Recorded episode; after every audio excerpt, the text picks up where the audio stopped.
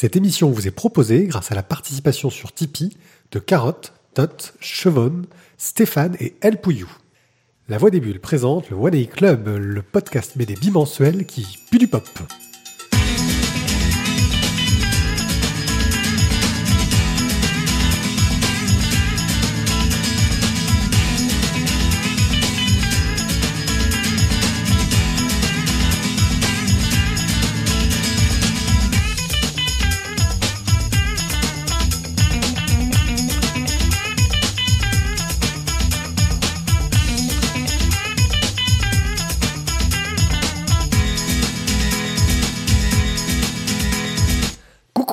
Et bienvenue dans cette fantastique émission qui va vous parler de bande dessinée. Je suis Wanei Pied et je suis accompagné de Thio qui fait la moue comme à son habitude Putain, j'ai... Bonjour à tous, je suis Voilà. vraiment content de vous voir. et de Tizak, Et- Ok. notre ami Monsieur Mauvaise Foi. Moi je suis donc le coupeur de parole Moi, je suis atterré. et on commence sur de bonnes bases. Et voilà, une nouvelle saison qui commence, les fondamentaux sont toujours présents. Voilà, tout est respecté. Tout est respecté, on- rien ne change, on est bon. Voilà, si vous nous découvrez, euh, sachez que dans cette émission nous parlons donc de bande dessinée, nous critiquons des bandes dessinées que nous avons lues. L'objectif c'est qu'au moins deux d'entre nous les lus, histoire qu'on puisse se confronter, euh, s'engueuler Oui, et ne pas être d'accord. euh, des nez qui saignent. Bon, il y a plus les bouteilles de vin généralement qui saignent que nous, mais bon, quand même. Une des règles spécifiques, c'est que on peut donner un coup de cœur à une bande dessinée, mais il faut que tous ceux qui l'aient lu soient d'accord pour lui donner un coup de cœur. Ouais. Et ça, ça n'arrive pas très souvent, ce qui fait que nos Non, parce qu'on lit pas les BD en fait. ouais, nos coups de cœur, c'est vraiment du top. Oui. Autre nouveauté de cette saison, désormais, nous allons essayer d'être un peu plus réguliers sur la bande dessinée des tipeurs, euh, Ouais. et nous en aurons une euh, dans cette émission. Absolument. Ah oui, non, parce qu'on est, on est quand même un petit peu sérieux. On, vous demande de participer, on vous demande de vous impliquer. Eh bien, nous aussi, nous nous impliquerons. Alors après, libre à vous de nous proposer des BD très sympas, très utiles, ou des BD vraiment de merde qu'on va être obligé de lire. C'est à vous de voir ce que vous voulez faire. Voilà. Donc nous allons commencer par notre rubrique online où Thio va nous parler de crowdfunding, de, donc de projets sur lesquels vous pouvez miser en donnant des sous euh, pour Non. espérer avoir de la bonne BD. Non, en fait, il faut pas qu'il mise là-dessus. Il faut qu'il mise d'abord sur un podcast de qualité. Oui, c'est vrai.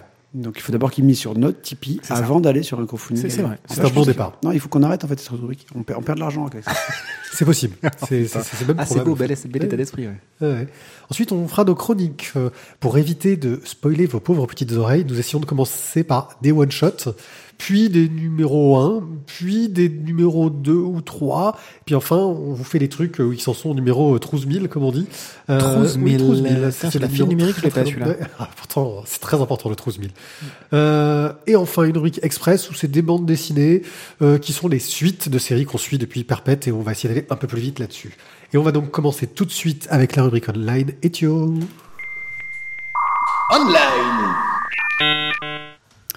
Et donc, pour commencer cette nouvelle saison sur le crowdfunding, on va de suite partir sur, euh, bon, bah, on va être honnête, euh, bon, du copinage, quoi. hein. On est, on est là-dedans. On est, on en est là. Alors, qu'est-ce que tu mets comme définition au mot copinage? Bah, copinage, des, des amis, des connaissances lointaines, des gens euh, qui un jour nous ont tendu la main et on, on a su la saisir, quoi. Ça... D'accord. Aucun, aucun rapport avec le pinage? Seulement dans, dans HeroCorp. D'accord. Ça m'en est- Voilà. Des tympans. Donc, on va commencer avec la rentrée de. Alors là, je suis désolé, ça va être. Va- Varum Vraum. Mao. Mao. Voilà, je suis désolé, monsieur Vandril. euh, c'est- Mao, j'arrive pas à le faire. C'est- c'est- Ils sont déjà morts de rire depuis tout à l'heure, mais j'ai jamais réussi. Euh, Maoum, maoum. Alors, donc, comme justement il explique, euh, ce petit éditeur, ben, il a besoin de se faire un peu sa place. Et comme en fait, ben, chez les libraires, c'est un peu difficile avec toutes les sorties qu'il y a, ils ont décidé de faire un crowdfunding pour quatre de leurs bouquins. Euh, quatre donc livres. euh, visiblement, je- enfin, en tout cas, qui ont des sujets qui m'intéressent pour au moins deux, deux d'entre eux. Après, peut-être que chacun pourra trouver. C'est lesquels qui te tentent euh, bah, celui de Lucille Gomez, parce que du coup, on l'a déjà rencontré au Festival des Calanques et des Bulles. Et, euh, et, Il le- est très sympathique. et, et Cheval Caillou, euh, je sais pas, ça me. Voilà, ça, Ah oui, le Rouen qui m'intéresse aussi, étonnamment. Ouais. Mais t'es né au Havre, ça rapport. Bah oui, mais c'est pour ça que c'est étonnant. Donc, euh, Ouais, alors franchement, eh, il fallait changer le titre quand même. Non, un bouquin qui s'appelle Rouen, c'est c'est- non.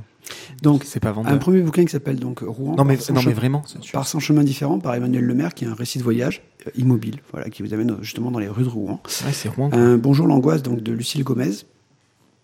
Vous pouvez aussi avoir Cheval Caillou par Frédéric Rich. Et Hibou, euh, non. Je- genou. Voilà, je sais. Ah non, mais c'est une nouvelle saison, mais on garde le- les fondamentaux, les gars. Tu, tu vas y arriver. Et donc le Xar, donc le dernier bouquin, donc qui est, qui est un peu plus le plus volumineux, je pense, qu'il doit faire à peu près dans les 200 pages. Euh, et là, vous allez avoir plusieurs possibilités. Soit vous achetez en fait euh, les trois trois bouquins en PDF pour 12 euros. Euh, le Rouen c'est- est à 20 euros, le Bonjour l'angoisse à 24, le Cheval Caillou à 26, et à 30 euros, vous avez le Xar et sa jaquette.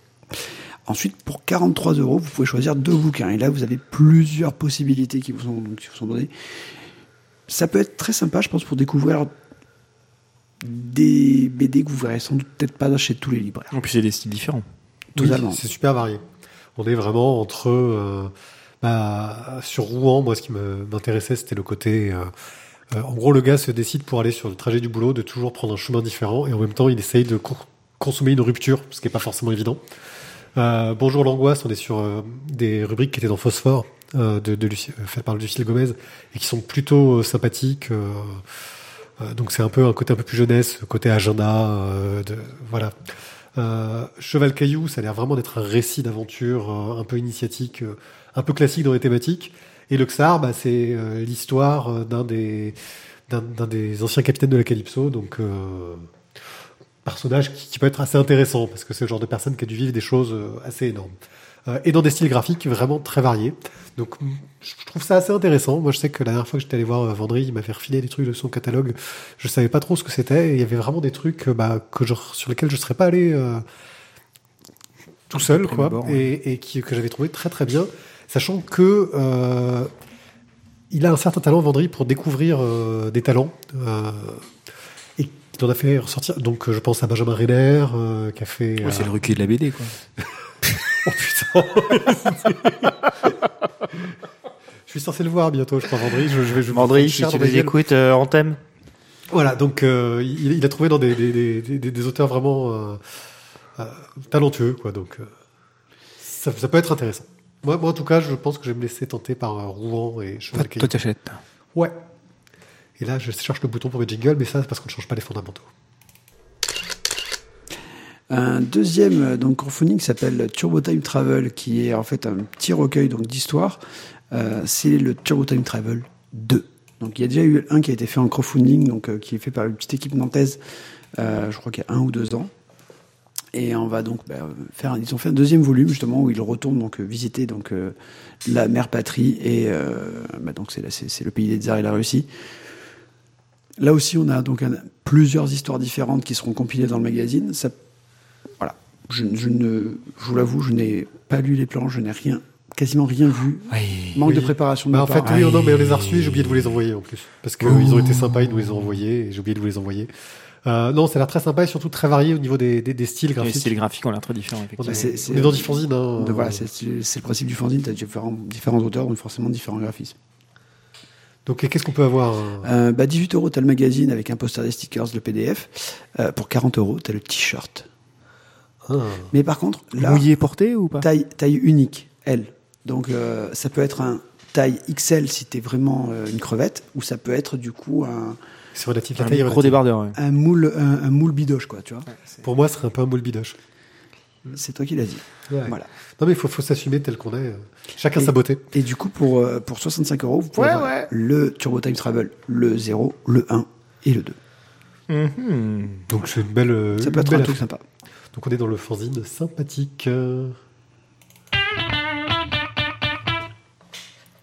Et oui, et c'est là que, comme Pierrick euh, m'a piqué mon ordinateur ce soir parce qu'il a oublié d'aller prendre le sien, on est un petit peu dans la, dans la choucroute. Monsieur Pierrick, tu commences ce Par soir avec cinq branches cinq de branches coton noir. coton noir. C'est une bande dessinée qui nous a été recommandée par Carotte, un de nos tipeurs.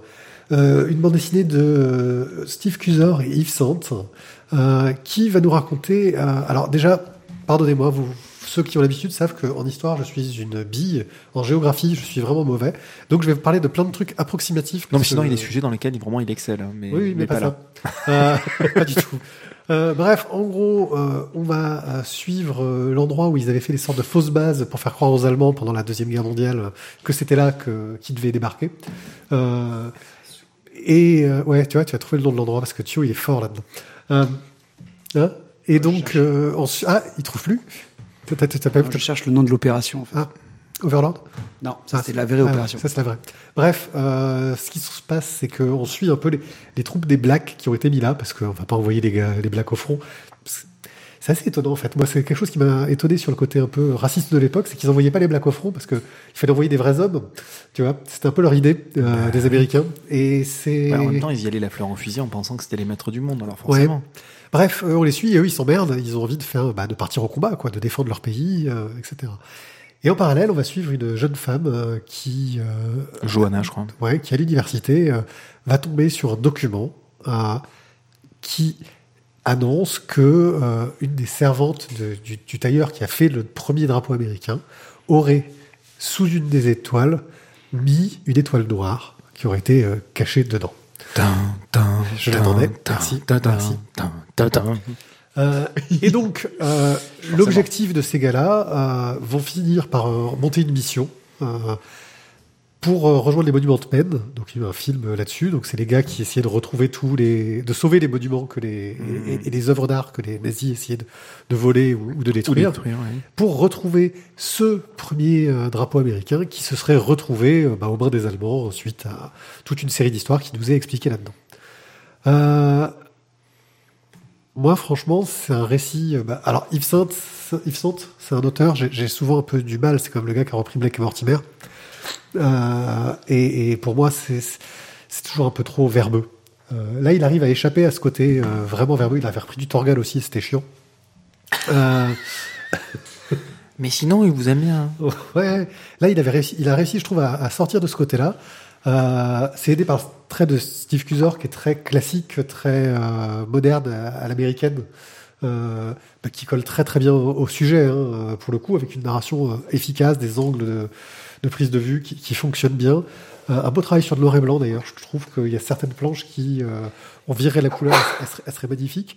Euh, et un sujet bah, qui, est, super intéressant de se dire que bah, ces gars-là veulent montrer que bah, ont une, place dans l'histoire de- des, des- des États-Unis, ils peuvent en avoir une plus tard. Puis aussi un récit dur et, un peu tragique. Euh, voilà, moi j'ai trouvé ça super prenant. Euh, j'ai passé un très bon moment à le lire. C'est c'est très bien raconté et pour quelqu'un qui comprend que dalle en histoire et en géographie, c'est tout à fait euh, ça, ça se suit et ça se lit très très bien. Thio, Euh, alors au début, en fait, euh, je, je, je me suis retrouvé à la, à la librairie en, en, en- étant obligé de choisir entre les, les deux propositions des tipeurs qui avaient fait des propositions. Et, et voilà. Et donc du coup, euh, les deux, les deux ont été achetés, mais voilà, au départ, ça a été, euh, j'avais les deux dans les mains. Je me suis dit, bon, lequel je prends, lequel je prends. Et je suis pas allé sur euh, cinq branches de coton noir par, euh, par, on va dire vraiment par choix, mais c'est parce qu'en fait l'autre me plaisait moins. Tu vois, l'autre, je me dis, L'autre te faisait moins envie, ouais. Il me faisait non, pff, là, le graphisme, ça me plaît pas et tout. Donc je dis, bon, ok, je prends celui-là. Et bon, bon le pitch déjà avait l'air sympa. Clairement, tu un truc un peu historique. Donc l'opération, toi c'était trip, c'est ton trip Ouais. tout ce qui est un peu historique. L'opération, c'est Fortitude en fait. Euh, l'opération justement que faisaient les. C'est ça. les- voilà. Oui, vous montez des, des, des, des faux avions euh, gonflables. Et tu avais même aussi euh, l'opération euh, qui est vachement plus drôle, qui a fait un film, c'était l'opération Copperhead, où en fait il faisait un faux euh, général. Patton. non, McCarthy, je crois, Ouais. qui en fait euh, était du coup, ils ont envoyé, donc ils ont pris un acteur qu'ils ont envoyé euh, en Afrique du Nord, enfin voilà. Et là, comme c'est rigolo, ils en parlaient pas. Parce que celui-là, il parle pas de trucs très rigolos. parle pas de trucs rigolos. Et bon, pour en revenir là-dessus, on se retrouve avec donc notre histoire de, bah, de ces soldats noirs qui sont, on va dire, bah, euh, pff, bah, abonnés, on va dire, aux tâches ingrates. Et, et, et au final, on a une histoire qui se déroule de l'autre côté de l'Atlantique, où bah, la ségrégation a toujours lieu, où il y a quand même toujours des choses qui se passent, et où bah, tu vois qu'il y a quand même une, une énorme fossé entre euh, ceux qui sont en train de se battre, ceux qui se battent pas et, et tout s'imbrique l'un dans l'autre. Et franchement, j'ai, je l'ai, je l'ai lu quasiment d'une traite. Euh, Moi, je l'ai vu d'une traite. et, et vraiment, c'est pourtant, c'est quand même un, très gros, gros. Alors qu'en plus, c'est très bien chapitré. C'est-à-dire qu'il y a plein de chapitres. ouais, ouais, euh, tu peux t'arrêter quand tu veux. hein, c'est, euh, bien foutu, mais ouais, je me suis pas arrêté non plus. et voilà. Donc l'histoire, l'histoire est vraiment bien menée. est sur euh, 160 pages. Voilà. Et il y a quand même une. euh, je trouve surtout sur le, dé- le découpage et le- les changements de couleurs que tu as sur euh, chaque endroit et chaque époque. En fonction si tu es quand ils ont fait le drapeau, quand tu es euh, au- sur le front, euh, quand tu es aux États-Unis. 18e siècle au débarrage, Voilà. euh, quand il y a le, le drapeau qui est en train de se, se créer. euh. Non, vraiment, c'est- c'est c'est- c'est très bien foutu. Moi, je l'ai pas lu dans le détail parce que j'ai mal, je l'ai malheureusement pas eu en main euh, assez tôt. Donc, j'ai fait que le feuilleter de bout en bout, mais euh, vraiment de bout en bout. Voilà, j'ai pris le temps de, de- de se le faire parce que euh, il, est vraiment euh, inspirant, je trouve. Graphiquement, c'est une vraie claquette sur le- les ancrages. Tous les tous les noirs, toutes les ombres, c'est waouh, voilà, c'est vraiment très très bien rendu. Et avec simplement de la, la monochromie à côté, quoi. On est sur euh, sur des tons euh, terre de sienne, on est sur des tons bleus euh, quand c'est la neige, on est sur des tons plus jaunes, etc. Des tons verts généralement quand on est avec l'US Army. Mais il n'y a pas besoin de plus. Voilà, on reste dans la sobriété et c'est c'est très bien foutu. Il y a une quantité de cases invraisemblables qui auraient pu être des pleines pages qui aurait vraiment très très bien rendu en pleine page. Et euh, voilà, c'est euh, c'est vraiment vraiment un, bon bouquin. Euh, je pense que je le prendrai à un moment donné pour le pour le lire dans le détail. Euh, même si là, en le feuilletant, je me suis arrêté à certains endroits parce que c'était vraiment euh, très bien foutu et toute la scène finale d'ailleurs est, euh, enfin juste avant la toute fin, mais la, la grande scène finale est est vraiment très bien très bien rendue avec beaucoup de voix off. c'est voilà, on, on- on passe, je trouve, un, un très bon moment alors que je n'ai fait que le feuilleter. Donc euh, très envie de, de me plonger vraiment dedans. Là, la question du coup de cœur se pose, c'est ça Euh, Moi, non, non, non. parce que Voilà. c'est- Parce que le sujet, ça reste un très bon bouquin. euh, il n'y a pas eu ce truc qui m'a fait faire waouh. C'est- une œuvre très classique de la collection Air Libre hein, de, euh, de chez Dupuis, ouais, donc qui est une collection de, de, de grands récits, euh, en général assez classiques. Euh, et c'est vrai que voilà. Mais c'est une valeur sûre. Voilà, c'est une valeur sûre. Franchement, c'est un. Merci Carotte, tu nous as fait découvrir quelque chose de vraiment euh, très très sympathique.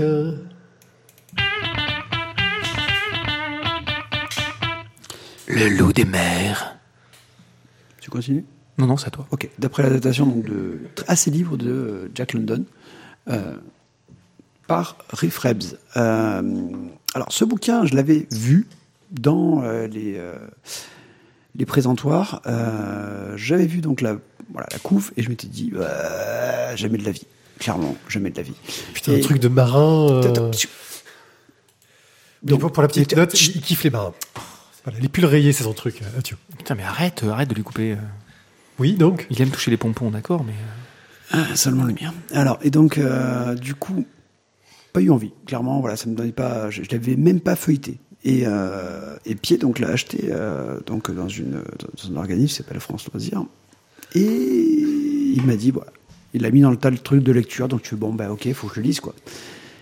Et là, bon, on l'ouvre. C'est moi et mes différentes personnalités. On l'ouvre. Vous êtes on- beaucoup dans ta On tête. est beaucoup dans la tête. Et visuellement, je me dis, oh putain, ça va être chaud à lire ce truc parce que c'est c'est sombre, c'est c'est pas joli, enfin c'est pas vraiment ce que j'attendais. Merci, c'est pas vraiment ce que j'attendais au début, tu vois. Et puis tu commences à avancer dans le récit. Et là, en fait, je me suis pris une clacasse dans la gueule, mais un truc de malade. Et je me suis en fait régalé. J'ai été, mais euh, je suis rentré dans l'histoire complètement. J'ai- en plus, voilà, c'était une, nouvelle London que je ne connaissais pas. Donc, du coup, euh, super, tu vois, ça avait la nouveauté. Et, et de fou, voilà. Autant sur le, sur le scénario, bon, bah, c'est génial. Qu'est-ce qu'elle raconte déjà? Tu, nous as même Non, pas non, pitché la base fait- du scénario. Même pas, de- même pas de pitch. Non, mais c'est juste, voilà, c'est- visuellement, bah, j'ai- à rebours. Mais finalement, visuellement, ça vous fait une claque dans la gueule. Et du coup, l'histoire, c'est euh, bah, un gars qui euh, voulait faire la traversée de la baie de San Francisco pour aller à Auckland. Et en fait, son ferry a, a coulé. Et il a été recueilli par un bateau de, de, de- de chasse à la baleine. Et comme en fait le capitaine, bah, il avait pas envie de faire demi-tour, bah, il fait pas demi-tour. Donc du coup, le mec se retrouve sur euh, six mois euh, en mer euh, pour euh, avec donc une- sur, sur, sur un, sur un baleinier. Ouais. Le souci, C'est c'est un que baleinier de l'époque. hein. voilà, bah, Attention. l'époque, surtout en plus avec un, un capitaine qui est complètement starbé. Mais complètement starbé, mais avec une culture de ouf. Voilà. Et C'est pas bah, qu'un gros bourrin. lui donc euh, est une euh, est, un est un on va dire un bourgeois très cultivé Mmh. Et voilà, on va se retrouver avec ces deux Oui, mondes les journalistes chroniqueurs, je crois, un truc comme ça. Ouais, les, c'est ça. les- les deux mondes vont s'affronter avec euh, avec de la peur, avec lui qui va découvrir donc du coup ce, enfin le qui va découvrir le, le- le côté bourru des, euh, des, des des chasseurs de baleines. Enfin voilà, il y a vraiment une sorte de, de grosse découverte. On retrouve un peu le côté euh, le, le Moby Dick de Melville, mais euh, mais là j'ai trouvé que visuellement le mélange du, du récit et euh, le visuel et le côté mais euh, on dirait un kraken quoi le gars. On dirait on dirait un monstre qui va dévorer en fait tout ce qu'il a sur le bateau. Il va dévorer les, les, les, les- marins. Il va dévorer le bateau. Il va dévorer les, baleines. Il va tout enfin c'est un gouffre. C'est un monstre. Et tu es dedans. Et en fait tu, tu as les mêmes peurs que le personnage. Tu ressens voilà je me suis vraiment mais régalé Eh bien, Si. Euh, moi, j'ai passé un très bon moment. Je suis allé franchement euh, également comme Mathieu à reculons. Euh, J'avais un petit peu peur de me faire chier, pour parler clair, avec encore une énième histoire de loup de mer. Alors justement, le, le gros bourru sur son bateau et euh, je parle comme ça. Et, euh, bon, bon, oui, il y a de ça aussi. Mais euh, effectivement, comme le disait Mathieu, le, ce, ce, ce personnage qui est qui est presque le personnage principal. Euh, est certes bourru, mais c'est euh, c'est c'est avant tout un surhomme. Voilà. C'est euh, il est il est bien plus fort physiquement que les autres. Il a il a un physique qui est taillé à la serpe. Euh, Il n'y a pas un pet de gras. C'est que du muscle. C'est tendu en permanence. Euh, on a des descriptions de, du, personnage principal qui est en, en admiration euh, et tout à fait hétéro, hein, mais euh, en admiration devant ce devant ce corps euh, qui est qui est sculpté dans le marbre, qui est euh, qui est, qui est une sculpture sur pattes vivante, qui est en admiration également devant l'esprit de, de, cette personne qui est tout aussi froide que ce qu'elle peut être cultivée et intéressante, se lancer dans un débat et le stopper net parce que ça lui déplaît et que la personne, l'interlocuteur en face n'est pas à son niveau, sachant qu'il avait quand même euh, une des élites, on va dire, euh, euh, nationales, voire internationales, parce qu'il est en contact avec d'autres critiques à travers le monde. Donc voilà, c'est un personnage qui est multifacette, mais qui a aussi ses failles. Et c'est ça qui nous fait un petit peu nous y attacher, même s'il est détestable. Il a aussi ses failles, il a aussi ses problèmes. Et euh, c'est ça qui est, qui est très fort. Et il a un frère qui est tout aussi bourrin et, euh, Pire. et en pire que lui, parce qu'avec un équipage et un, et un matériel encore plus di- surdimensionné. Donc voilà, non, un, très, un, un bouquin où j'ai passé un très très bon moment, alors qu'effectivement au début j'y allais vraiment moi aussi à reculons. Euh, graphiquement, euh, il y a effectivement un parti pris qui est très fort, euh, mais que l'auteur a déjà utilisé en fait. Moi c'est ça qui me dérange un petit peu.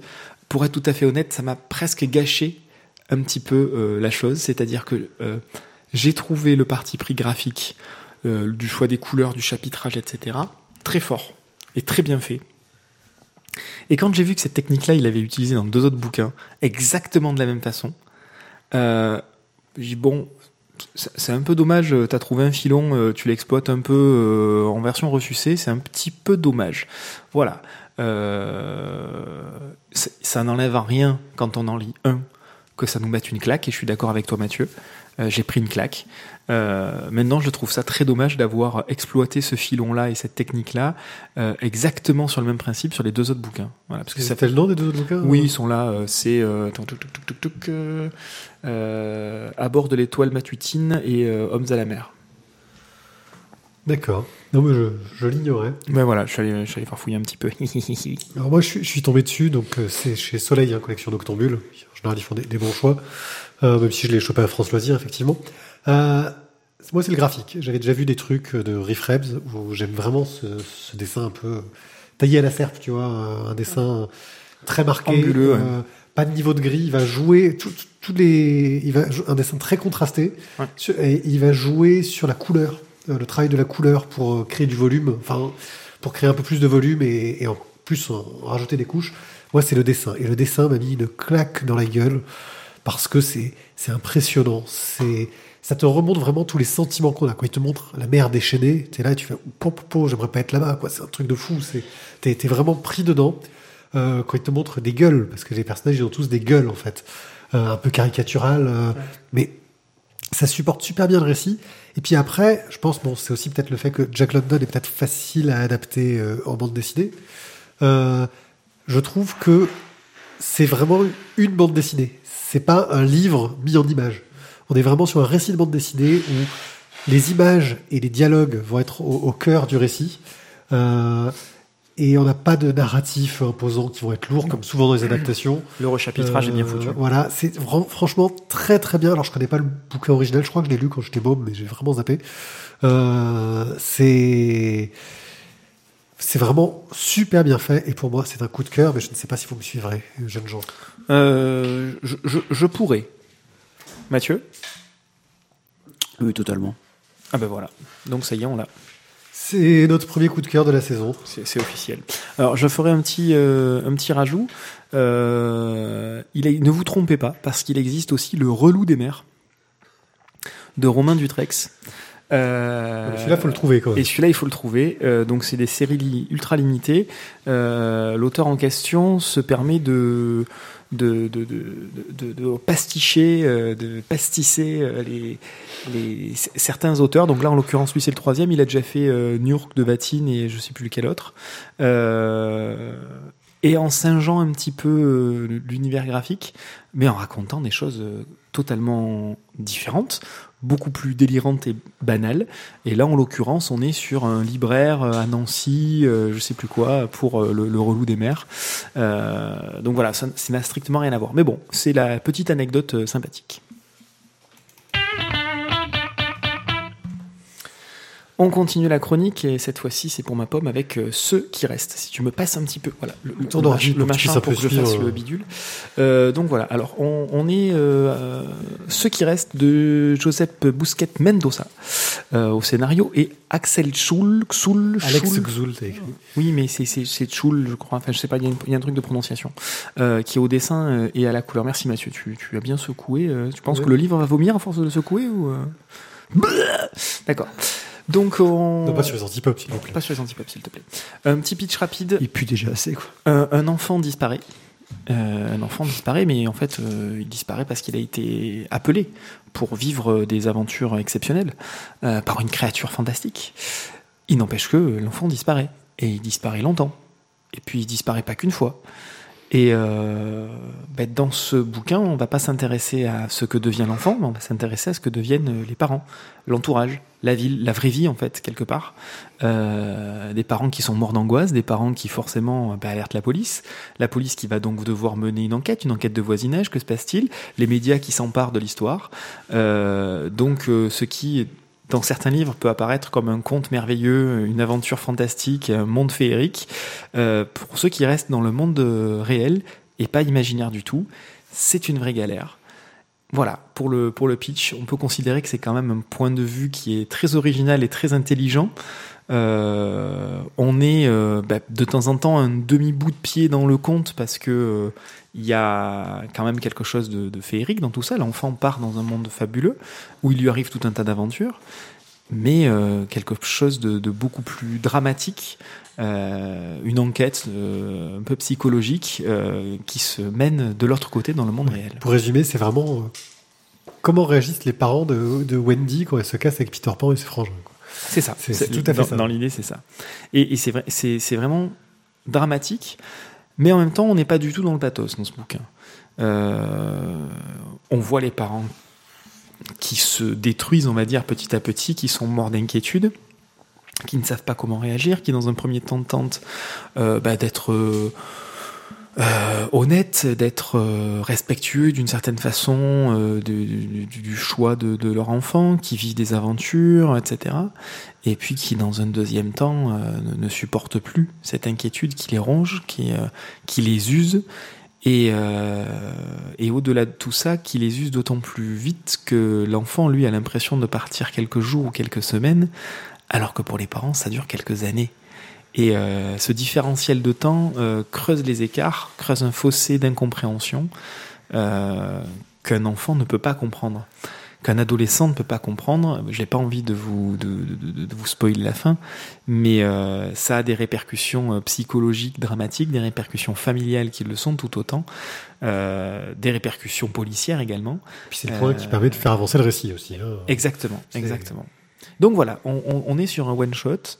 Euh, qui délivre beaucoup, beaucoup, beaucoup, beaucoup de choses, je trouve, et qui peut être lu et relu euh, sans aucun problème. Graphiquement, Graphiquement, pour moi, c'est une franche réussite. Euh, on est dans quelque chose de très très doux. Euh, c'est très cohérent, je trouve, entre la couverture et le contenu du, du bouquin. Euh, Il y, a un- il y a un vrai travail sur les cadrages, euh, les angles de, de prise de vue. Euh, c'est euh, moi, je me suis retrouvé comme dans un petit film, quoi. On est plus Hein dans de l'ambiance que dans de- du, du réalisme au niveau des, traits des ça. personnages, des, décors. Euh, moi, moi, j'ai trouvé que c'était des cadrages très, euh, très cinématographiques. Tu vois, beaucoup de contre-plongées, euh, des, des très gros plans, des zooms, des zooms. Enfin, j'ai trouvé qu'on était vraiment dans une ambiance très cinéma et on, on se, on, on prend de plein fouet l'ambiance, exactement comme tu le disais. On, on est vraiment dedans, on baigne vraiment dedans et, euh, et on se laisse porter, euh, porter par tout ça. Thio, est-ce que tu trouves vraiment qu'il n'y a pas de pathos dans ce bouquin? Euh, pas de pathos euh, Comment ça tu, co- co- Comment tu veux dire ça? Hein, tu sais, ce truc qui fait que t'as as la petite larme lichette, euh, que tu te dis, oulala, c'est que c'est dur à lire quand même ce truc. En fait, oui, mais, alors, mais oui et non. Euh, oui, parce que au début, tu es dans ce truc-là. Et puis non, parce qu'en fait, j'ai, à un moment donné, j'ai eu du mal à, à adhérer au truc. Euh, ce qui fait que moi, en fait, la fin du, bouquin m'a un peu déçu. Tu vois, j'ai, pas, j'ai pas adhéré jusqu'au bout. À un moment donné, voilà, il se passe des, événements où, du coup, j'ai décroché.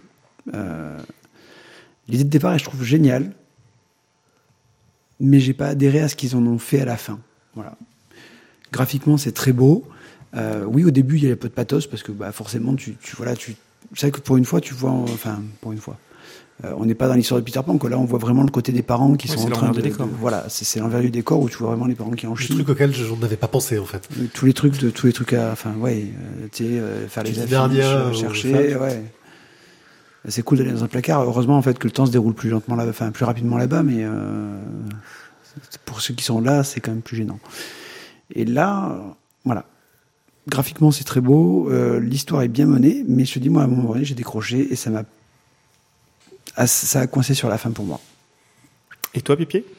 Bah, moi, j'ai trouvé euh, que c'était très réussi dans cette thématique. En fait, moi, c'est le pitch de départ qui, qui m'a pris du début à la fin.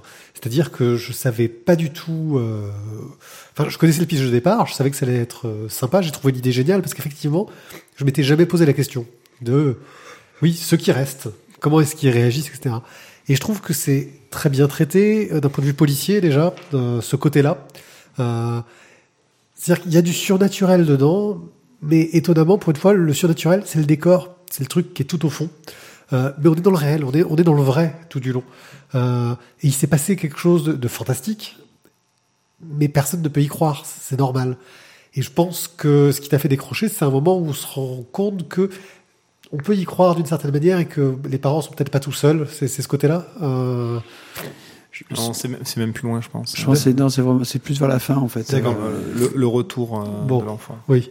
Euh, et j'ai trouvé ça bien traité et que ça allait au fond de son sujet. C'est-à-dire qu'ils ont posé une règle euh, sur la gestion du temps dans le monde euh, Mhm. derrière et ils la suivent jusqu'au bout et ils te suivent ses conséquences de façon assez logique en fin de compte.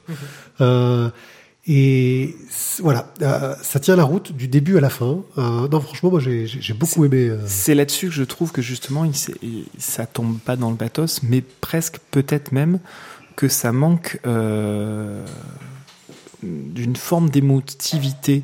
Moi, j'ai trouvé qu'on était sur cette ligne temporelle avec beaucoup de, de faits. Les faits se succèdent et on était vraiment dans, dans la trame scénaristique.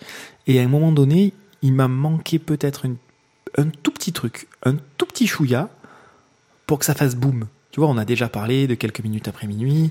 Euh, on parlera. Rosalie Lightning. Euh, voilà, Rosalie Lightning. euh, On, on parlera de I Kill Giants.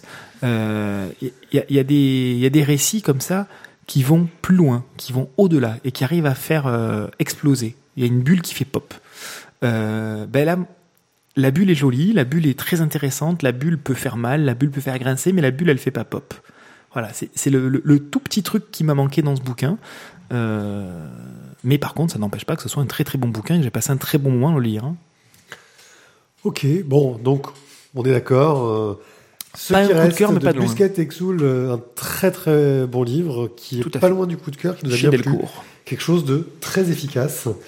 Et franchement, j'ai du mal à trouver mes boutons sur ce putain d'ordinateur pour lancer les jingles en live.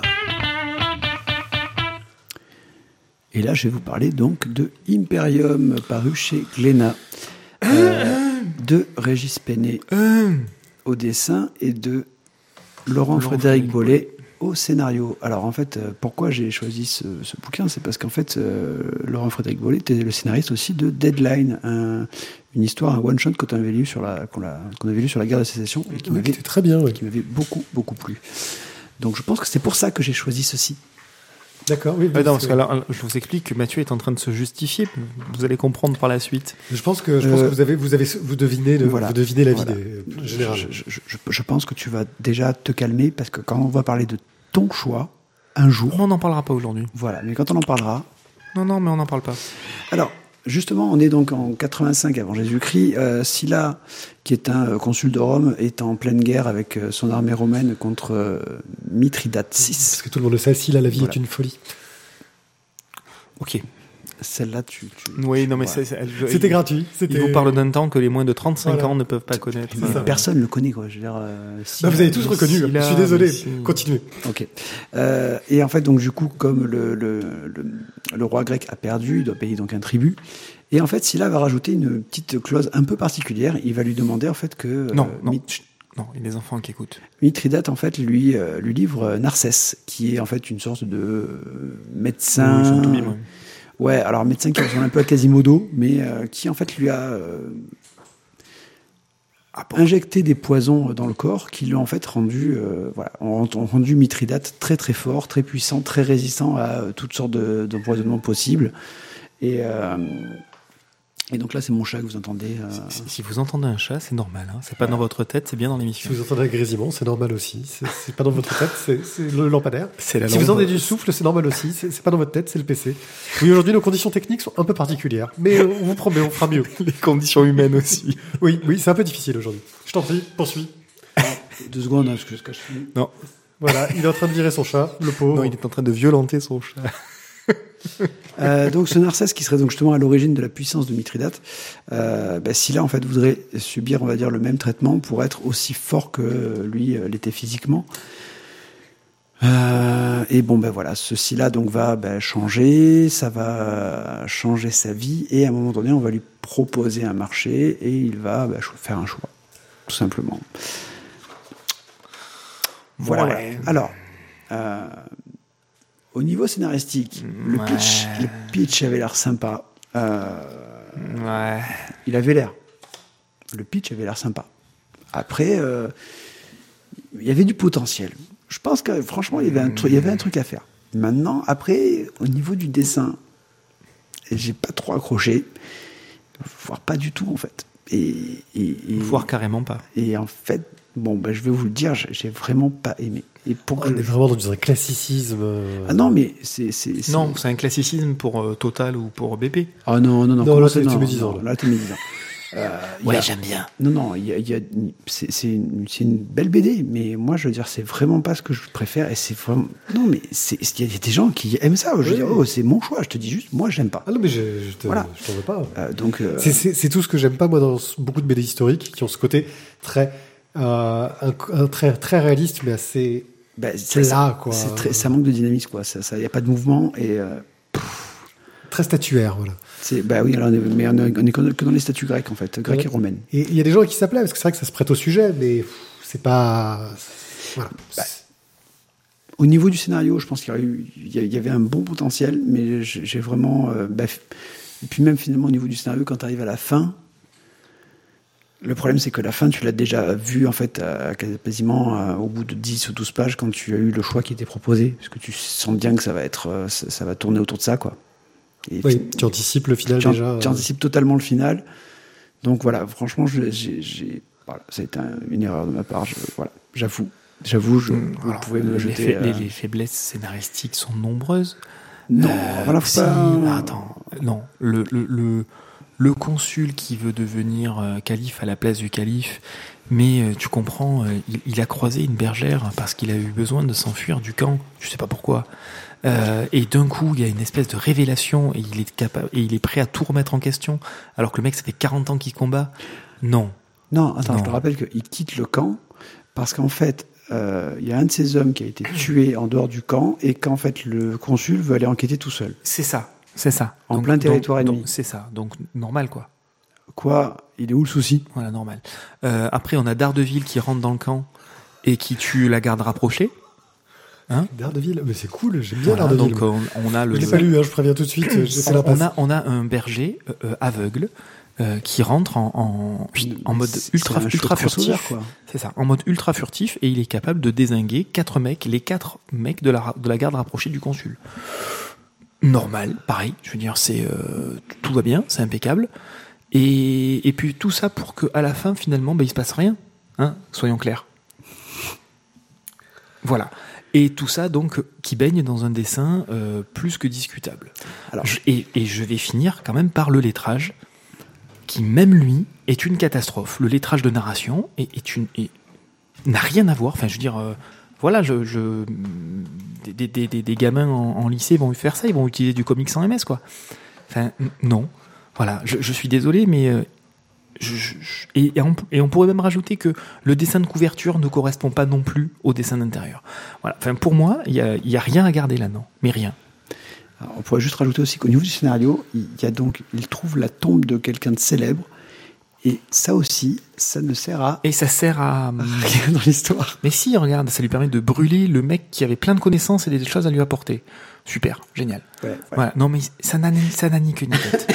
Je suis désolé, ça n'a ni queue ni tête. Je suis désolé pour le temps que les auteurs y ont passé, euh, mais le, le résultat final est une catastrophe. Voilà, ça, ça peut arriver. Hein. Je, je veux dire, tout, tout le monde se plante dans la vie. Hein. C'est pas grave. hein. Votre maman, elle a peut-être sans doute passé un temps de dingue à vous faire un gâteau d'anniversaire qui a été totalement foiré à l'arrivée.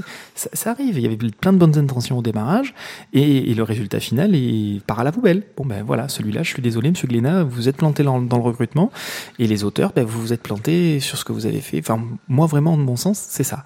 Voilà, je, je- ça arrive à tout le monde. Bon, bah, euh, je crois que c'est. Moi, j'étais, moi, pas- j'étais moi, j'étais resté sur. Ça me plaît pas, les gars. Après, Ouais, euh, voilà, ouais. je, vous faites comme vous voulez. Mais euh, bon. Ah mais Tu- maintenant, tu- si vous avez si vous avez des contre-arguments contre euh, vis-à-vis de ce que je viens de raconter, euh, je suis prêt à les entendre. hein. mais vous avez pas l'air super chaud non plus, quoi. Ah, bah, moi, j'ai fait l'impasse. donc, Lui, il a fait euh, l'impasse. voilà, euh, ce qui, ce qui on n'arrive pas. oui, ça m'arrive pas souvent. J'ai vu, euh, ok, euh, le dessin. Non mais t'as flairé le piège à con. Hein. Non, mais je sais que c'est le genre de truc. trap, it's a trap. Je sais que c'est le genre de truc, même quand c'est plutôt bien fait et que Mathieu peut par exemple beaucoup aimer, c'est pas pour moi, tu vois, c'est c'est c'est pas mon truc. Donc c'est vraiment une question de goût là. Ouais, donc je pense que comme vous l'avez compris, euh, cher auditeur, cette année, euh, Tizak est parti vraiment sur le, sous le signe du, du hashtag euh, bienveillance, tolérance. Voilà, C'est ça. il est vraiment parti là-dessus. C'est ça. Enchaîne. Poète Anderson? Poète poète? Ouais, poète poète Anderson. C'est à qui? C'est moi? Ouais, c'est à toi. Ah merde, c'est à moi. Euh, donc on est sur un tome 1 de Dreamwalker de Tom Lange et euh, Ben Kuhl euh, au scénario. Non, Tom Delange. Tom DeLonge. Oui. Oui. Il est connu, il est connu quand même. Mais bien sûr qu'il est connu. On- J'y viens de, de- deux secondes après. Euh, et donc Jet, qui est au dessin ainsi qu'à la couleur, et on en reparlera quand même parce que ça, ça vaut son pesant de cacahuètes. Donc de quoi ça nous parle? Eh bien, on va parler de Alan Anderson, qui emmène son frère Jonas Anderson euh, dans le monde du rêve. Euh, ils vont partir euh, ensemble. Bon, alors, le début est un petit peu ca- cafouilleux, je trouve, mais bon, c'est pas grave, ils partent ensemble et ils vont découvrir les marcheurs de rêve, les traqueurs nocturnes, les poètes, et bien sûr, le grand méchant, Rem, le démon des cauchemars. Et donc, on est au début d'une saga, au début d'un récit en, en plusieurs tomes. Là, c'est vraiment le tout démarrage, qui est au cœur d'un monde totalement, totalement, totalement imaginaire, donc qui veut dire plein de potentialités. Je rappelle encore une fois que c'est un tome 1. Oui, c'est- du comics hein, à la base. Voilà. Euh, donc c'est une c'est série qui est euh, dans la collection Login chez chez Glénat. Donc c'est plutôt pour les jeunes adultes. Euh, c'est Tom DeLonge et Ben Kuhl qui sont au scénario Et euh, pour rappel, Tom Nolange, c'était le leader de, Blank, de Blink 182. Blanc. Blank. Blink 182. Euh, bon, il a quitté le groupe en 2015. Le groupe existe toujours, mais avec une nouvelle formation. Euh, et le projet de Poet Anderson ne date pas de, cette, de ce bouquin-là. C'est quelque chose qui date d'il y a maintenant euh, plusieurs années. Euh, il s'était il il éclipsé de la formation pour euh, faire un nouveau groupe qui s'appelait euh, Angels and Airwaves, qui lui existe toujours, par contre, me semble-t-il. Et euh, il souhaitait mélanger un peu plus de, de, de choses dans ce groupe-là, faire de- des clips un peu plus spé, faire de la vidéo, etc. Et rentrer un peu plus transmédia, dans dans- transmédia, plus de numérique, etc. Et euh, donc, outre la musique, les tournages de clips l'ont mené vers des courts métrages et donc vers des longs métrages, euh, en prolongeant l'univers d'un album qui s'appelait Love. euh, et maintenant d'un autre album qui s'appelait donc euh, Poet Anderson. Euh, et on a même une romancière qui est euh, sur le coup pour offrir des publications littéraires, euh, pareil a priori à destination de, de jeunes adultes. Donc on est vraiment sur, sur un projet beaucoup plus global. Euh, vous pouvez trouver euh, d'ailleurs sur différentes plateformes, notamment des plateformes espagnoles, euh, le court métrage qui correspond à, à Poet Anderson. Donc là, on est sur le début de l'histoire qui sera sur, sur quelque chose d'un petit peu plus long. Voilà. Et qu'en as-tu pensé? Moi, j'ai pensé que ça avait beaucoup de potentiel. C'est très très dynamique, c'est très bien foutu, ça va très vite. Il y, a, un parti pris graphique que j'ai aimé et le personnage principal a euh, un caractère design que je trouve très fort avec son chapeau melon, avec son parapluie, euh, Ses yeux qui brillent dans le avec noir. les yeux qui brillent dans le noir. Enfin, voilà, je trouve qu'il y y a un vrai parti pris qui est très fort. Le fait qu'on aille dans un monde des rêves, euh, ça ouvre tout un tas de potentialités. Ça reste un grand classique, on va dire, mais euh, ça ouvre tout un tas de potentialités qui sont quand même très très très intéressantes. Euh, donc voilà, l'histoire démarre simplement, hein, mais euh, à 200 à l'heure. Voilà, les deux frères euh, quittent la réalité. Il y a, un principe très vite qu'on comprend que quand on est endormi, on peut pas se réveiller forcément comme on veut. Sauf que bah, c'est le pouvoir particulier de Jonas, c'est que lui, il a cette possibilité de partir du monde des rêves quand bon lui semble, et donc de ne pas être euh, potentiellement une victime dans le monde euh, réel. Euh, donc voilà, ça, ça, c'est pas une idée tout à fait originale. hein, je veux dire, Inception, Freddy Krueger, etc. C'est, des choses qui ont déjà utilisé, utilisé ce, principe, mais là, ça, fonctionne. Voilà, c'est efficace, donc il n'y a pas de raison de s'en priver. Oui, niveau dessin, justement, tu parlais de ce dynamisme. euh, c'est moi, je sais que le, le- le dessin, on est vraiment dans cette vague, euh, euh, ce que j'appelle le- la, la world BD, quoi. Ouais, manga comics, C'est ouais. le mélange des influences. Et puis européen, on, on reconnaît quand même un, un trait assez, assez européen aussi. Quelqu'un qui a cherché dans beaucoup d'influences. Jet, c'est- il me semble qu'il est français, hein, euh, comme, Oui, euh, me comme dessinateur. aussi. Euh, et j'ai trouvé ça assez intéressant. Et puis surtout, ce que je trouve intéressant, c'est cette collaboration entre euh, auteurs, euh, comment, auteurs européens, euh, américains, euh, qui, qui apportent. euh, ouais, moi, je trouve ça plutôt réussi. Ça marche très très bien. Oui, c'est même, assez spectaculaire. hein. Il y a des, des- des plans et des, des- choses architecturales qui marchent très bien. Et dans les scènes d'action, c'est c'est- du, du John Woo, quoi. Ça, ça envoie. Après, niveau scénar, je trouve ça un peu brouillon. C'est-à-dire que on pourrait dire que c'est peut-être l'excuse du monde des rêves où ils peuvent se permettre d'être dans le flou et dans le vague de temps en temps. Mais je trouve que euh, tu sais, tu as cette, cette technique euh, du euh, Hey, on va faire une euh, scène d'action euh, comme ça. Le gars, il a pas le temps d'expliquer ce qu'il voulait expliquer. Tu vois, qui fait que bah, ça, te- ça te laisse un peu dans le vague euh, assez souvent. Euh, alors, on est dans du comics, donc il y a l'objectif de nous faire euh, progresser dans le récit petit à petit et qu'on découvre les choses petit à petit. Mais des fois, c'est un peu trop gros à mon goût. Euh, voilà. Bon, c'est- aussi euh, pour, pour des plus jeunes, hein. enfin, euh, pour, Des pour, young la- pour des young adults. Ah, et c'est pour ça que ça démarre en fait un peu comme un Disney finalement. Un peu comme un Bambi ou comme un Nemo, quoi. Il faut que, faut que les parents le passent, quoi. Ouais. Ah, bah voilà. C'est ça. comment, devenir un adulte, tu vois Ah, C'est tout ce voyage initiatique. D'accord, euh, le voyage initiatique de je perds mes parents parce que je suis jeune et qu'ensuite, du coup, il va m'arriver des. voilà, et je trouve mon indépendance. Que devient-il euh, de ceux qui restent Et, t'en as pensé quoi, toi? T'as l'air plus circonspect. Bah justement, en fait, euh, c'est peut-être ça être le young adulte. il y a l'autre qui est en euh, train de mourir du nez à côté. hein. crois, C'est- c'est- Désolé pour oreilles. Excusez-moi, hein, je, je fais comme je peux. Il nous fait une hémorragie nasale, mais qu'avec de l'eau. Euh, non, ouais, je suis beaucoup plus Je circonspect par, mouche de la bière. par rapport à Poète Anderson. Je, voilà, je- Poète. Poète. Pour moi, ça a un peu fait poète. Alors oui, il y a des, euh, il y a des, il y a des, bon, il y a des fights. Euh, après, je serais peut-être pas sûr que ce serait du John Woo de la grande époque. Hein. Euh, c'est plutôt du du Woo, du du Woo, du, du mou du genou, si tu veux. Du John Woo, du Woo, du genou. J'ai voilà, j'ai j'ai j'ai j'ai pas vraiment trop kiffé en fait Paul Anderson. Euh, donc scénaristiquement, pour moi, ça ressemble un peu à un Disney au début. On, on va on va avoir donc bon bah le décès classique des parents, un petit bon c'est pas un génocide ce coup-ci, on n'a pas tué un million d'œufs, hein, mais euh, comme dans Nemo. mais euh, mais là donc voilà, bon les parents s'en débarrassent vite comme ça au moins du coup ils sont orphelins. Un là, euh, voilà, il faut qu'ils se reconstruisent une vie, qu'ils deviennent adultes. On fera des flashbacks plus tard. On fera les flashbacks ensuite. Puis bon, il faut quand même aussi voilà qu'ils soient un petit peu des stars quelque part, donc ils vont être la nouvelle génération qui va révolutionner le monde du rêve. Bon, voilà, voilà, voilà, voilà. J'ai pas. Non, été mais là, tu, emballé. tu sais quoi? Là, je te sens vénère sur Imperium.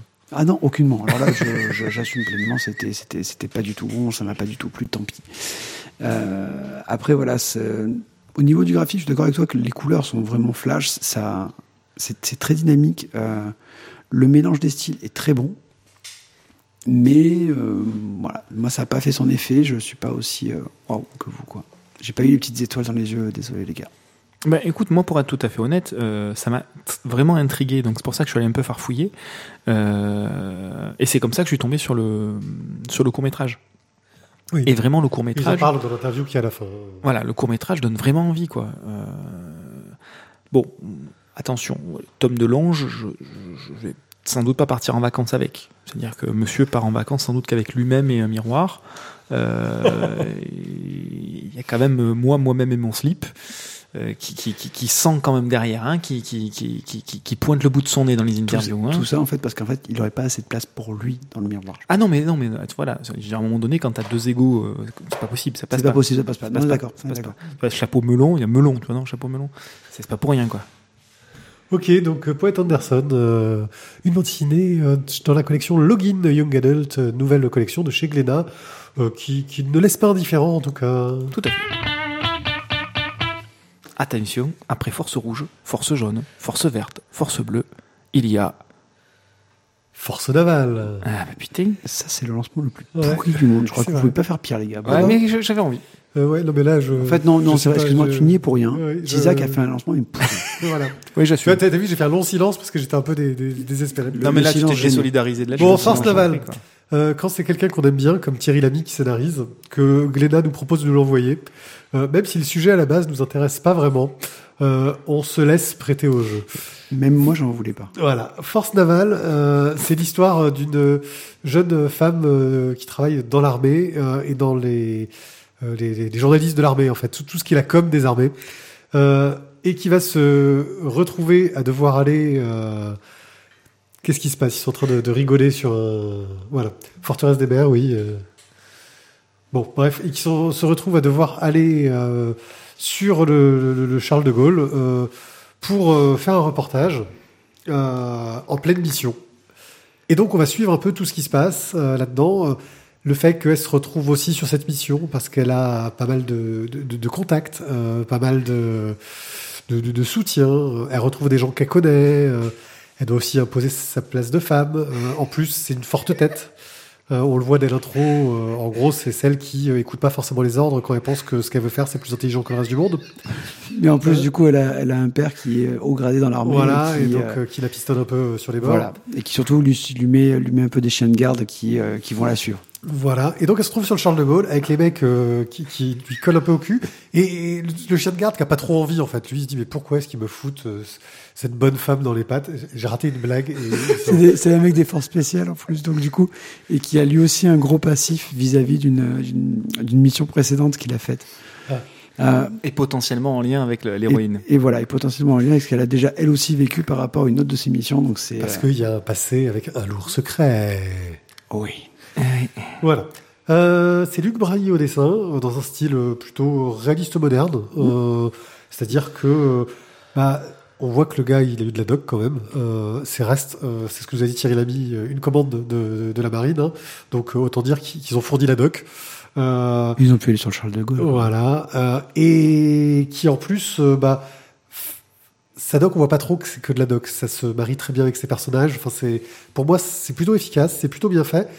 Et puis l'histoire, bah, bah, ça m'a, c'était un petit polar journaliste plutôt bien foutu. Euh, on a envie d'en apprendre plus. Alors oui, il y a des trucs un petit peu clichés sur le lourd passé, de la disparition des parents, machin perso, c'est- ça qui m'a qui m'a lourdé. Voilà. Euh, mais dans le genre, c'est plutôt efficace, plutôt bien fait. Et en plus, je trouve que pour un, un travail de commande, euh, de com, hein, sur le Charles de Gaulle, bah, ils ont laissé assez de marge à l'auteur pour qu'il passe pas son temps à nous faire de l'explicatif sur sur le Charles de Gaulle, on se balade comme ça.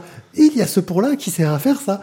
Euh, voilà, c'est un décor qui est intéressant, mais qui n'est pas euh, au centre euh, de, bah, de, de l'histoire, quoi, et qui, qui prend pas, trop de place. au, au forceps. Voilà, qui, qui prend pas trop de place. Et c'est voilà, moi j'ai trouvé que c'était euh, plutôt réussi. Oui, c'est- honnêtement, j'y suis allé euh, même plus qu'à reculons. Enfin, on m'a on m'a presque forcé la main pour. euh, Oui, on t'a forcé la main. Hein, soy- soyons tout à fait honnêtes. Désolé Thierry Lamy. Euh, c'est c'est c'est c'est c'est pas moi, c'est pas ma cam du tout euh, ce, ce genre de bouquin. Euh, et pourtant, j'ai failli me destiner à une carrière de marin. hein, donc euh, voilà. Euh, oui, ah oui, oui, oui. Euh, euh, Il y a des choses que je ne sais pas de ta vie. mais oui. Euh, mais voilà, donc, soy- soyons honnêtes, euh, moi le seul truc qui m'a vraiment... Euh, c'est bien, c'est c'est bien que tu connaisses pas toute ma vie. Ouais, des fois, je me dis que c'est pas mal. Euh, mais voilà, c'est- vraiment le côté euh, un peu forcé du... Alors comme on va devoir faire plusieurs tomes, on va coller une trame mystérieuse derrière pour faire un, un fil rouge, euh, alors que franchement il n'avait pas besoin du tout dans ce premier tome, à la rigueur euh, poser un caillou blanc euh, et ça suffisait. Euh, là j'ai j'ai trouvé que c'était ça, pour le coup c'était la partie peut-être un poil indigeste. Un Ah. tout petit peu de trop plein de d'explications, c'est on- n'a pas franchi la limite de, de, de, l'insupportable, euh, mais c'est inhérent malheureusement à ce genre de bouquin aussi, où il y a tout un tas d'abréviations, de, choses comme ça, qui sont expliquées et où ça fait tout un tas d'alinéas. Un, truc par contre que je trouve pas mal, et on voit que les, gars qui gèrent la com euh, sont de plus en plus forts, on est quand même sur un bouquin commandé par la, la com des armées, hein, en gros, où ils te montrent que bah, les gars de l'armée, ça peut aussi être des connards. Voilà. Euh, et quelque part, je trouve qu'il y a eu un, grand progrès dans la com où ils se disent, eh, on va On va essayer d'intégrer un peu plus Tu, les gens. tu sais ce que ça montre aussi On n'est pas tous des connards. Tu sais ce que ça montre aussi C'est que tu peux partir à la retraite avec une bonne retraite pour jouer au golf toute la journée. tu vois, parce que franchement, le père de l'héroïne, l'air de rien, eh, ma couille, il est en place, hein Ouais, mais c'était avant qu'ils fassent des contrats courts. Ouais, c'est vrai. Ça, c'était avant. Mais ça donne envie. Thio. Bon, bah, je sais plus trop quoi en dire là. Je, je sais pas, j'hésite. On va parler de quoi De la retraite euh, Non, je sais pas, le dessin, par exemple. Ah ok, le, ouais, le dessin, écoute, c'est, bah c'est joli. Tu vois des rafales, tu vois le Charles de Gaulle, tu vois des appontages. euh, Voilà. Voilà, c'est chouette. Un Euh, petit rafale marine, c'est cool. c'est ouais. Après, je- par contre, je trouve un peu dur sur le scénario quand tu dis voilà qu'il y a un peu trop de cailloux qui sont jetés. Je crois que c'est un diptyque, il me semble, force navale, donc euh, forcément il faut qu'il. Ah, je sais pas si c'est un diptyque. Je sais que c'est tome 1, donc il y a forcément tome suite. Il me semble que c'est un diptyque. Tu nous avais dit euh, Tom Lamy, je- Tommy Lamy, Oui. Tommy Lamy, Thierry. Tommy oui. l'ami. Tommy Yomi peut-être à la rigueur, tu vois, ça aurait pu faire. une- Voilà. Donc Thierry. Euh, C'est Thierry, comme, comme moi. C'est comme toi, Thierry Lamy. C'est peut-être pour ça qu'il voulait pas prononcer son prénom. Il s'est dit, putain, le pauvre. Salaud Bon, voilà, je vais pas en dire plus. Oui, enfin bon, ça t'a, ça t'a plu ou c'est, t'as laissé indifférent Disons, Ça lui a bloqué la porte des chiottes pendant un jour. C'est non, ouais, voilà, c'est c'est bien mais sans plus quoi. J'ai pas, j'ai j'ai pas kiffé de ouf. Maintenant, tu Après, on n'est pas forcément la cible. Hein. Voilà. Et euh, après, c'est vrai que il y a beaucoup trop de choses. Oui, je suis d'accord avec toi, mais il n'est pas non plus trop de choix, étant donné que c'est un diptyque. Bien sûr. Bien sûr. Euh, mais c'est vrai que le secret du secret du secret, et, et tout le monde sur ce, enfin tout le monde se retrouve, on va dire, au même endroit, au même moment. C'est ça. C'est un classique. hein. ça, oui, ça fait beaucoup de coïncidences. C'est ça. C'est de la tragédie, monsieur. bon, c'est les règles de la tragédie. Ce- Ceci étant dit, euh, au final, euh, c'est bien mieux que ce à quoi je m'attendais. Ah Voilà, oui. Je tiens, à le- je tiens à le dire de manière claire et nette. hein. Voilà, c'est beaucoup mieux que ce à quoi je m'attendais. Voilà. Bon, Ça, passer à- ça c'est fait. Voilà, on va passer sur quelque chose d'un peu plus, d'un peu plus compliqué à, à raconter. Et c'est pour ça que c'est qui qui s'en occupe. C'est pour ma gueule. Ah Non, tu arrêtes de me enlever la souris. Tu me rends la souris. Donne-moi le mulot. Euh, donc on, pa- on- on parle de Saga, Saga tome 8. Alors, euh, c'est pas la merde, hein. voilà, soyons honnêtes. Euh, dans le tome 7, ils étaient coincés sur une Attends, planète. déjà, déjà le, le pitch de départ. Le Roméo et Juliette de départ. Non, mais pour remettre un peu dans le bain. Ouais, quoi. non, putain, on est en tome 8. qui- Oui, mais tu peux juste dire le pitch de départ. Après, Alors, il y, a une- il y a une guerre entre deux a peuples qui n'ont entre pas deux le droit de se marier entre eux. sont sur deux planètes différentes, l'un est la lune de l'autre. Et euh, d'un côté, c'est des, des, des, des, des animaux, de l'autre côté, c'est des magiciens. Euh, D'un côté, c'est des cornus et d'autres, c'est des, cor- des cornus et des ailés. Euh, et euh, ils n'ont pas le droit de se marier entre eux, bien sûr, puisque c'est la guerre. Hein. Voilà, faut, faudra imaginer. puis ils sont censés pas être compatibles. Alors, ça, euh, pas compatible, personne n'en sait rien, puisqu'ils n'ont pas le droit. C'est hérésie. Donc, euh, donc voilà. Et puis bon, ben, finalement, forcément, il y a deux cons de soldats, euh, une soldate euh, ailée et un soldat cornu qui, qui baisent ensemble, qui couchent ensemble. Et, et truc de dingue, ils arrivent même à faire un mioche ensemble. Voilà. Et depuis, ils fuient. Et depuis, fuient. euh, Voilà, depuis, voilà, facile. ils fuient. Ils fuient, euh, notamment à bord, ils ont fui à bord d'un vaisseau arbre. D'un tronc d'arbre. Un tronc, un d'arbre- tronc d'arbre tronc qui vole quoi, à travers l'espace très vite, Su- super bien. Euh, bon, faut quand même lui mettre du carburant, ce qui a posé quand même quelques petits soucis de- de- dans, dans certaines tomes. Donc C'est voilà. pas très vendeur la façon dont tu le racontes. Ouais, mais j'aime beaucoup. j'ai- J'aime bien raconter des conneries. Euh, donc, dans le tome 7, ils étaient coincés sur une planète qui était ravagée par la guerre. Euh, nos personnages principaux, Alana et Marco, qui sont également euh, accompagnés par Hazel et Petricor. Euh, Robot, qui est toujours là, euh, et Isabelle, qui elle n'est plus là, vont rester coincés plus longtemps que prévu sur place. Et euh, c'est pas forcément une très très bonne nouvelle pour tout ça. Et donc, il y a, y a- y a- y a eu de- y a eu des morts. Euh, bon, maintenant on est au tome 8. Alana est enceinte. Euh, et, et ça se passe pas forcément euh, La grossesse est pas top, quoi. super bien. C'est franchement la même merde. Euh, et donc euh, elle va se rendre sur une planète pour avorter. Une planète western. Et c'est une planète western. Ambiance. Euh, oui, ambiance euh, petit petit buisson qui vole, euh, beaucoup de cailloux partout. euh, il fait chaud, il y a ça sent la poussière. Et euh, Espèce de zèbre, parce que c'est pas des chevaux. Ouais, mais bon, ça c'est ça c'est dé- détaillesque, euh, mais avec plein de couleurs. Par contre, c'est du zèbre, Ouais. c'est du zèbre en, te- en Technicolor, quoi. Ouais. Et euh, bon, bien sûr, euh, c'est la planète Avorta, quoi, ou je un truc du genre. Et euh, le problème, c'est que bah, quand elle y va, ils disent euh, ouais, mais en fait, vous êtes à quel mois de grossesse? Ah, ah oui, mais non, c'est trop tard. Là, on peut rien faire pour vous, madame. euh, C'est pas possible. Mais elle fait comment? Ah ben, alors euh, nous on fait pas ça, hein, mais euh, si vous voulez, vous pouvez faire le tour de la planète et là-bas il y a des bouchers, qui, euh, pardon, des chirurgiens qui veulent bien s'occuper de vous. Libre à vous d'y aller.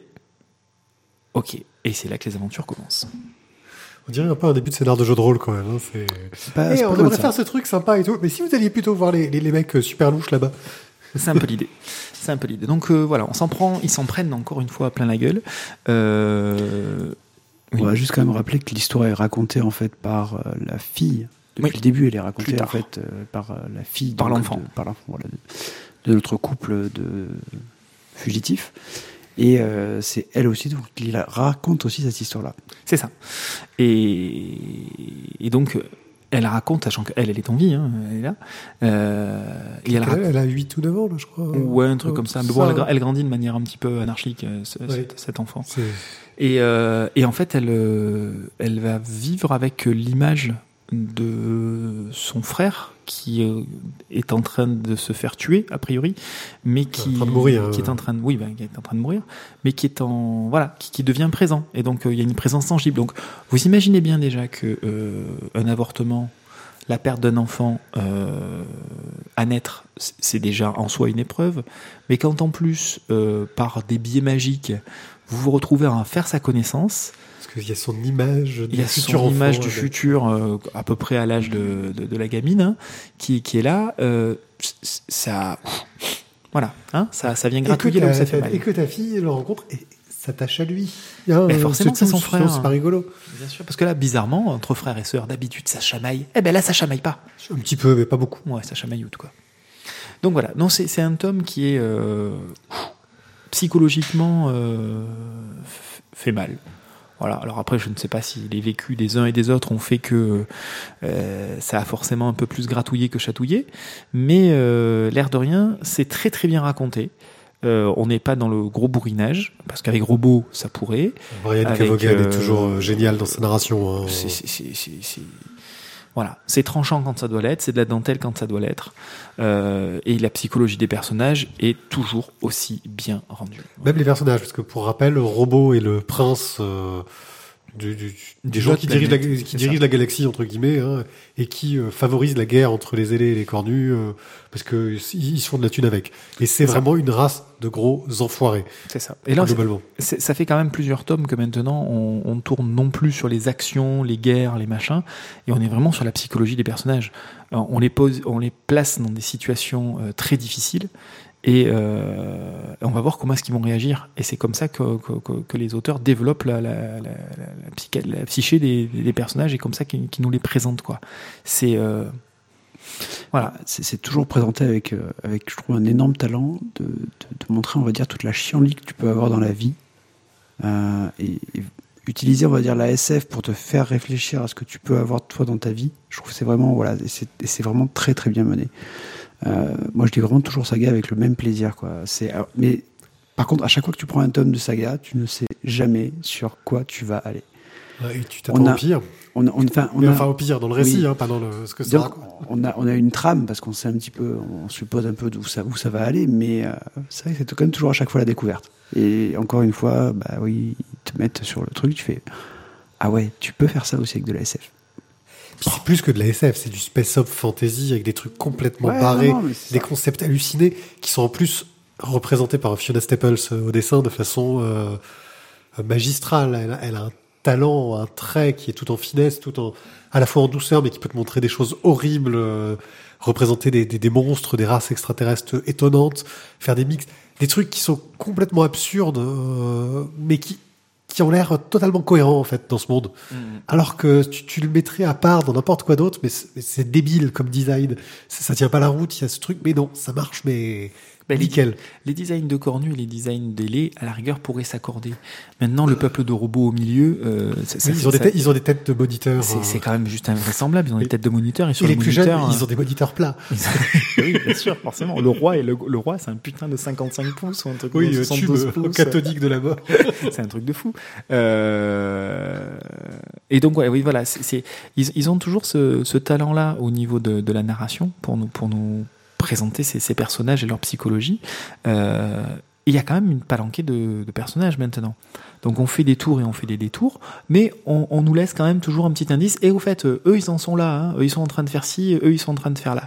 Et euh, je me fais pas vraiment de soucis pour que le l'ensemble de ces informations-là, à un moment donné, se recoupent et redeviennent utiles. Parce qu'on on a déjà eu dans les tomes précédents le cas de figure. On les laisse à un endroit donné, mais on va les récupérer et c'est utile pour la trame générale. Oui, et puis quand tu décides dès le premier tome de ta série de l'appeler Saga, euh, c'est que quelque part tu te mets un petit peu une ambition euh, un peu élevée et que tu as intérêt On à avoir une idée d'à peu près où tu vas pour, pour une bonne dizaine de numéros. Ah, bah, quoi. moi, j'a- j'aimerais bien savoir à quoi ressemble leur, euh, leur lieu de travail, quoi. Tu vois euh, euh, ils- ont quoi Des petits fils rouges tendus avec des punaises, tu vois euh, Je sais pas, ou c'est en 3D carrément. à mon avis, euh. ça doit être que dans la tête de, de, de Brian mon Ah, apparemment, il va faire une pause là. hein. Ah oui Ah, ils vont faire une pause sur Saga pendant quelques mois. Donc, euh, on avait six mois entre chaque numéro, bah, ça va être plus long maintenant. Bon, ça va être dur. Bon, en, atten- en attendant, euh, voilà, ça reste toujours du très très bon. Euh, le dessin est toujours aussi bon, le scénario toujours aussi construit et c'est toujours intelligemment raconté. Si vous avez toujours pas commencé cette série, ben, je sais pas ce que vous foutez, quoi. Je crois que euh, on n'a jamais mis de coup de cœur à Saga. hein. Euh, La question se pose est-ce que ce serait le moment Est-ce qu'on Non, attend Pas sur celle-là, il faut Ouais. attendre la fin d'un arc déjà. Non, non, on a dit que c'est un peu comme les Boys. On, a dit qu'on en parlerait qu'à la fin, tu vois. Ouais, mais y aura-t-il une fin? C'est une saga, monsieur. C'est une saga. Bah, Star Wars a une. Ah merde, non. Ah, mais Voilà. si Disney, Disney a pas racheté C'est Saga. comme si on avait attendu euh, l'épisode 4 d'Indiana Jones pour pouvoir mettre un coup de cœur à Indiana Jones, tu vois. Non, on lui met un coup de crâne. On en revient, il n'y a pas de numéro 4. Non, il n'y a pas de numéro 4. Très rapidement, nous allons revenir sur DBD, dont on a lu plein de tomes avant. Lazarus, le numéro 6. Voilà, c'est fait. Sérieux, par Greg Rucka, Michael Lark et Arcas. C'est un tome un peu particulier. Je, vous rappelle vite fait, dans Lazarus, nous sommes dans un monde futuriste où euh, des grandes familles gèrent des corporations et ont des soldats, euh, ont tous un soldat euh, super balèze qui va être soit bionique, soit modifié génétiquement euh, pour gérer un peu les conflits en interne. Et on est vraiment sur un monde où euh, les strates sociales sont très marquées, où on a les familles, les cerfs qui bossent pour eux et la piétaille euh, dont on n'a rien à foutre et qui peuvent tous crever, c'est pas grave. Et donc euh, on suit principalement La vraie vie, quoi. On suit principalement euh, l'histoire euh, de Zut, j'ai plus son nom en tête. Ah Euh, Bref, d'une des, des Lazars, dans une des familles dans laquelle il arrive plein de choses. Et là, elle a été blessée grièvement dans le précédent tome, et donc c'était l'occasion parfaite pour nous faire patienter avec des histoires indépendantes qui reviennent sur tous les autres personnages pendant que elle elle est en train d'agoniser et qu'on sait pas ce qui va lui arriver. Bande d'enfoirés. Ça leur permet de passer sur bah, plusieurs dessinateurs, de plusieurs tons, de, de montrer le- plein de facettes de l'univers qui sont super intéressantes, euh, de s'intéresser aux autres Lazare aussi. euh, et bah, c'est dans la continuité, c'est vraiment très très bien, ça enrichit vraiment le monde. Ça pose aussi quelques, bah, quelques, tu parlais des cailloux blancs, hein, quelques petits cailloux qui pourront être réutilisés plus tard euh, dans l'arc principal. Euh, c'est une belle respiration. Voilà, moi j'ai passé un très bon moment avec ce Lazarus tome 6 qui s'appelle X plus 66. Euh, mais j'attends quand même le 7 parce que je veux savoir ce qui va lui arriver. Je veux savoir. Il va mourir. Voilà. Vous, vous voilà, vous validez. hein, c'est toujours une série à suivre. hein. Je pense qu'il faut continuer sur Lazarus. euh, Moi, je dirais oui. Ça déchire sa maman. Altaïr, tome 19. Et là, je, je me dis quand même, même si c'est un express, oh la vache, ça fait quand même déjà 19 tomes qu'on lit. Ouais, ça fait c'est rare hein, qu'on lise un manga aussi longtemps. hein. Bon, bah, toujours sur l'histoire de, de Zaganos Pacha et de la conquête de la Turquie euh, vis-à-vis du, euh, Baltringue. du Baltrin. Ah, je sais pas la question que. Tu l'as pas faite. Donc du Baltrin.